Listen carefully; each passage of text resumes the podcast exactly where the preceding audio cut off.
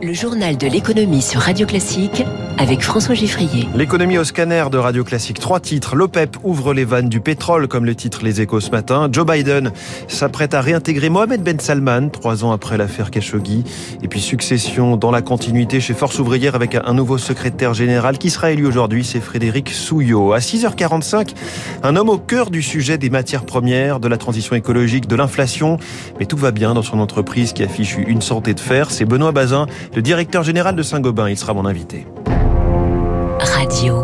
Classique. Journal de l'économie qui démarre avec une réunion expédiée en 11 petites minutes. C'est le temps record qu'il a fallu aux membres de l'OPEP+, pour s'accorder sur une décision qui a pourtant surpris. La production quotidienne de pétrole augmentera plus que d'habitude le mois prochain, 648 000 barils supplémentaires et non pas 432 000 comme on s'y était euh, habitué chaque mois. C'est donc une accélération de 50%.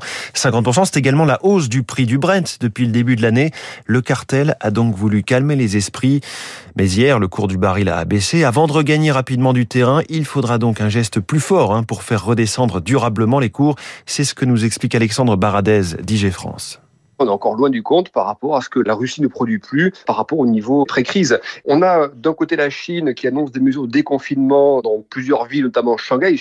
Donc on a finalement un vent un peu positif qui arrive de l'Asie après ces périodes de confinement, ce qui peut redonner un peu plus de confiance par rapport au rythme de l'économie mondiale. Pour qu'on ait une vraie détente sur les matières premières, dont le pétrole, il n'y a pas 36 possibilités. Hein. Soit vous avez une hausse forte de la production, plus importante encore des pays de l'OPEP et de l'OPEP+, soit vous avez, ce qu'il faut souhaiter, une détente géopolitique. Et là, on aura effectivement une vraie baisse des prix du pétrole. Dans ce contexte, on note le revirement assez spectaculaire de Joe Biden. Bonjour Eric Moment. Bonjour François, bonjour à tous. Le président américain est politiquement euh, tenaillé par l'inflation au point de réhabiliter euh, MBS, comme on appelle, le prince héritier de l'Arabie saoudite. Effectivement, nécessité fait loi. Selon le New York Times, Joe Biden se rendra avant la fin du mois en Arabie Saoudite pour rétablir les relations avec le royaume pétrolier.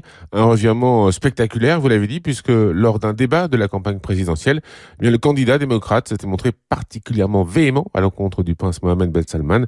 Il avait alors promis de traiter le royaume saoudien en paria et de ne pas s'adresser à son dirigeant en raison de l'assassinat du journaliste saoudien Jamal Khashoggi. Seulement depuis, le contexte a changé en raison du conflit en Ukraine, le prix du pétrole a flambé, tout comme celui de l'essence.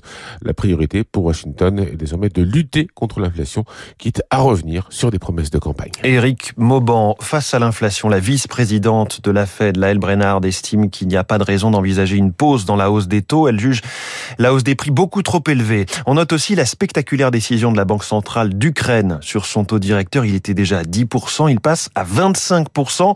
Objectif affiché, protéger les revenus et l'épargne des citoyens, nous dit la Banque centrale d'Ukraine, et soutenir la monnaie, la Rivnia. Du côté des indices, le Dow Jones a gagné 1,33, le Nasdaq 2,69, le CAC 40 1,27. À Tokyo, le Nikkei progresse également, lui de 1,16%. Le pétrole donc est à 115 dollars pour le baril de Brent, 114 pour le WTI. Dans un mois, cap sur les vacances d'été, mais attention aux embouteillages dans les aéroports. On s'attend à des records d'affluence pour certaines destinations. Amérique du Nord, Maghreb, le trafic pourrait égaler 2019 avant la pandémie, mais les aéroports n'ont plus autant de personnel qu'à l'époque. Deux tiers des aéroports européens s'attendent même à des retards. Eric Kioch. Rien que pour Roissy et Orly, 4000 postes restent à pourvoir. À l'échelle de la France, 15% des effectifs manquent. Conséquence, un accueil dégradé.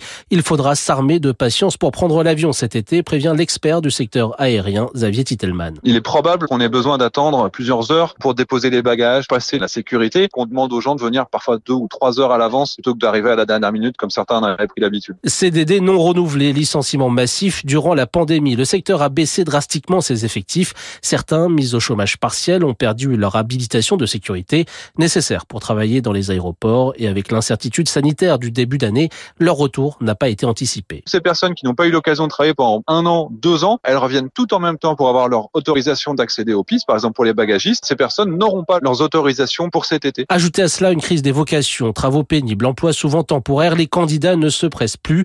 Thomas Join, président de l'Union des aéroports français. Le phénomène est mondial. C'est pas faute de recruter, même si on va pouvoir, je pense, renforcer les effectifs d'ici cet été. Toutes les personnes ne seront pas formées. Les aéroports demandent également un coup de pouce de l'État pour raccourcir les temps de formation, 6 à 8 mois actuellement, trop long pour espérer des renforts pour cet été. Éric Cuoche, l'élection aura lieu ce soir, mais il n'y a pas vraiment de suspense. Hein. Après Yves Verrier, c'est Frédéric Souillot qui sera dans quelques heures le nouveau patron de Force ouvrière, actuellement en congrès et qui revendique 380 000 adhérents. À 54 ans, il est issu de la Fédération de la métallurgie. Son look ne passe vraiment pas inaperçu. Un coupe en brosse, moustache en fer à cheval, boucle d'oreille. Alors à quoi s'attendre avec Frédéric Souillot? Jean-Paul Rouleau est délégué général de l'Observatoire des relations économiques et sociales. Il a eu un parcours complet de militant. Donc c'est un homme qui marque par euh, à la fois du pragmatisme et vraiment une volonté, dans la ligne de force ouvrière, je veux dire des petits pas, de négocier des accords avec des convictions fortes sur les points traditionnels de FO, qui se veut toujours le syndicat du bulletin de salaire. Avec Frédéric Souillot, Force ouvrière s'inscrit vraiment dans la continuité de la mandature euh, de Verrier. C'est euh, continuons la lutte, c'est-à-dire non pas le combat, mais la négociation et la recherche du progrès social par la négociation. On refuse pas la grève, mais c'est le dernier recours. On n'est pas des gréviculteurs. Et puis on, voit ces, boîtes d'œufs dans tous les supermarchés. La société Matine, détenue par le numéro 1 français des œufs, Avril, annonce un arrêt programmé de ses activités si aucun repreneur ne se manifeste d'ici l'automne. Il faut dire que le, marché s'est largement contracté. Hein. En 2014, quand le groupe Avril avait repris Matine, 1 milliard 600 millions d'œufs étaient commercialisés. On n'est plus qu'à 900 millions aujourd'hui.